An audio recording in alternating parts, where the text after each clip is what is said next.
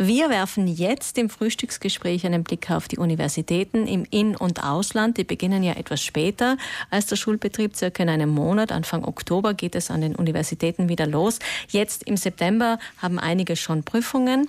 Und äh, wir haben gehört heute früh auch schon von Philipp Achammer, für die Schulen ist der Präsenzunterricht oberste Priorität, das Um und Auf. Aber natürlich hoffen auch die StudentInnen, dass es so sein wird. Und dazu begrüße ich Matthias von Wenzel, den Vorsitzenden des Südtiroler Hochschülerschaft SH. Guten Morgen. Einen schönen guten Morgen. Dauervorlesungen am Computer sind auch für StudentInnen anstrengend. Der Präsenzunterricht wird überall angepeilt, in jeder Fachrichtung. Ja, man kann durchaus erkennen, dass die meisten Universitäten jetzt im Herbst, im Wintersemester versuchen, Präsenzunterricht ähm, zu machen. Es kann aber natürlich darauf hinauslaufen, dass man wieder auf Fernlehre oder Hybridlehre umstellen muss. Das wird von den Universitäten auch so kommuniziert und man wird sehen, wohin uns die Pandemie noch führen wird. Wobei natürlich auch die Universitäten mittlerweile den Green Pass als äh, Thema eingeführt haben, nicht nur in Österreich, sondern auch in Italien, auch in Südtirol. Genau, in Italien wird das zentral vom Staat geregelt. Das heißt, an allen Universitäten ist ein Green Pass erforderlich, um an Präsenzlehre teilzunehmen.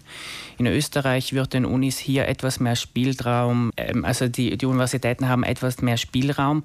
Es lässt sich aber durchaus erkennen, dass eigentlich alle Universitäten auf die sogenannte 3G-Regel in Österreich, was eigentlich dem Green Pass entspricht, brauchen. Mhm. Und beim Medizinstudium stehen die Zeichen nochmal etwas anders, zumindest Ge in Österreich. Da wird die 1G-Regel angedacht. Das heißt, man muss geimpft sein, um Medizin studieren zu können. So sieht es aus jetzt mal. Richtig. Die Sache ist zwar noch nicht spruchreif, aber es lässt sich durchaus erkennen, dass die meisten Medizinuniversitäten ähm, eine Impfung haben möchten. Und wir sind mittlerweile äh, schon auf dem Punkt, dass zum Beispiel die Medizinuniversität Wien von den Erstsemestrigen einen Impfstatus erfragt. Und das ist zulässig?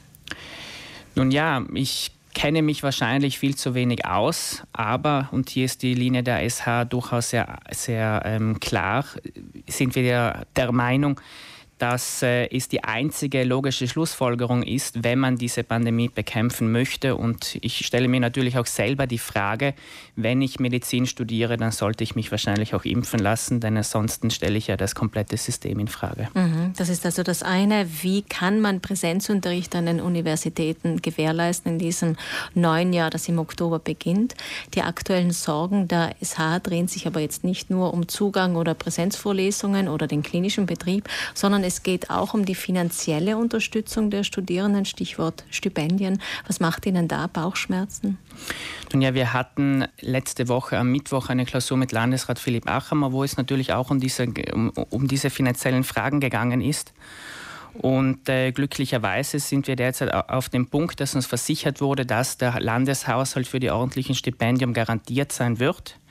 Bei den Leistungsstipendien schaut es derzeit noch etwas anders aus.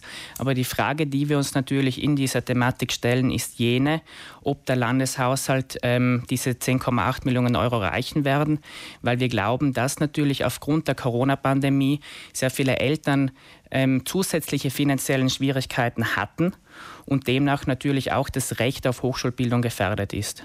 Mhm, was bräuchte es also Ihrer Meinung nach?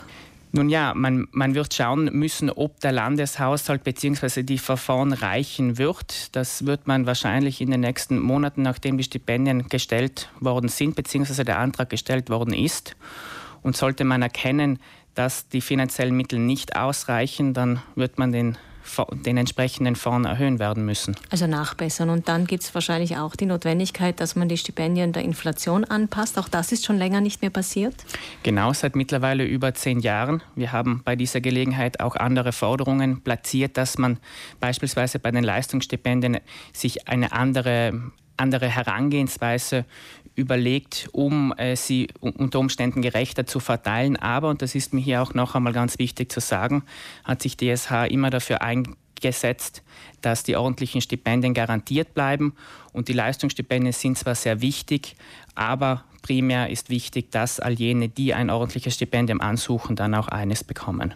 Ja klar, wenn möglich sollten alle, die Interesse haben, sollte ihnen ein Studium ermöglicht werden, auch weil es natürlich äh, große Herausforderungen gibt unserer Zeit. Dazu gehört jetzt nicht nur die Pandemie, sondern auch der Klimawandel oder die soziale Ungerechtigkeit und vieles mehr. Also wir brauchen kreative Köpfe aus allen Ebenen. Allerdings bemerken Sie, dass die Bildung zwar hochgehalten wird, aber die Entscheidungsträger im Zweifelsfall auf die Erkenntnisse der Forschung nicht immer eingehen, wenn sie nicht ähm, der großen großen politischen Linie dienen. Sage ich jetzt mal als Beispiel die Geschwindigkeitsbegrenzung in Deutschland.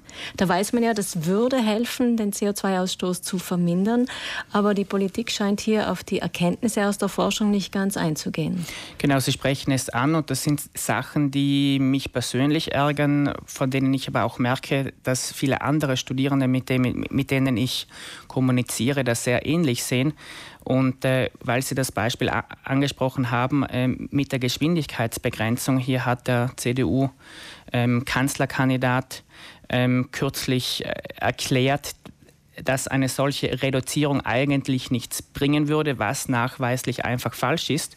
Und ich glaube, diese Entwicklungen sieht man überall in der Gesellschaft und ähm, ich finde das sehr schade und bis zu einem gewissen Punkt auch sehr gefährlich, einfach aus dem Grund, weil, äh, wie Sie richtig erklärt haben, eigentlich klare wissenschaftliche Fakten nicht wahrgenommen werden und die, die richtigen Entscheidungen nicht getroffen werden. Als Beispiel vielleicht ähm, sehr aktuell. Mm, wir sind derzeit auf dem Punkt, dass ähm, wir eine Pandemie der Ungeimpften haben. Das trauen sich aber Politiker nicht zu sagen. Und ich habe hier ganz aktuelle Zahlen mitgebracht vom ORF. Nämlich liegt die 7-Tage-Inzidenz der ungeimpften Jugendlichen bei sage und schreibe 263, der Geimpften bei 16. Das wird aber leider nicht so kommuniziert, beziehungsweise werden nicht die richtigen Entscheidungen getroffen. Und wie Sie auch schon angesprochen haben, man sieht das bei Klimawandel, man sieht das bei gesellschaftlichen Fragen, man sieht das bei wirtschaftlichen Fragen und man sieht es leider nicht zuletzt auch in der Corona-Pandemie. Also was bräuchte es dann Ihrer Meinung nach, Herr von Wenzel? Ich glaube, es bräuchte Politiker, die den Mut haben, auf die Wissenschaft zu hören und demnach auch die richtigen Entscheidungen für die Zukunft der Kinder und Jugendlichen zu treffen. Vielen Dank, SH-Vorsitzender Matthias von Wenzel. Wir hoffen, dass das neue Studienjahr auch für die Studentinnen gut beginnen kann und natürlich auch für alle Schülerinnen und Schüler, die heute schon angefangen haben mit dem neuen Schuljahr. Alles Gute Ihnen. Vielen Dank.